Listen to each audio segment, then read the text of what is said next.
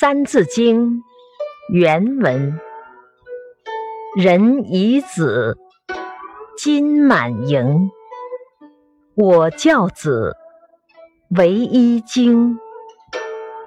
解释：有的人遗留给子孙后代的是金银钱财，而我并不这样。我只希望他们能精于读书学习，长大后做个有所作为的人。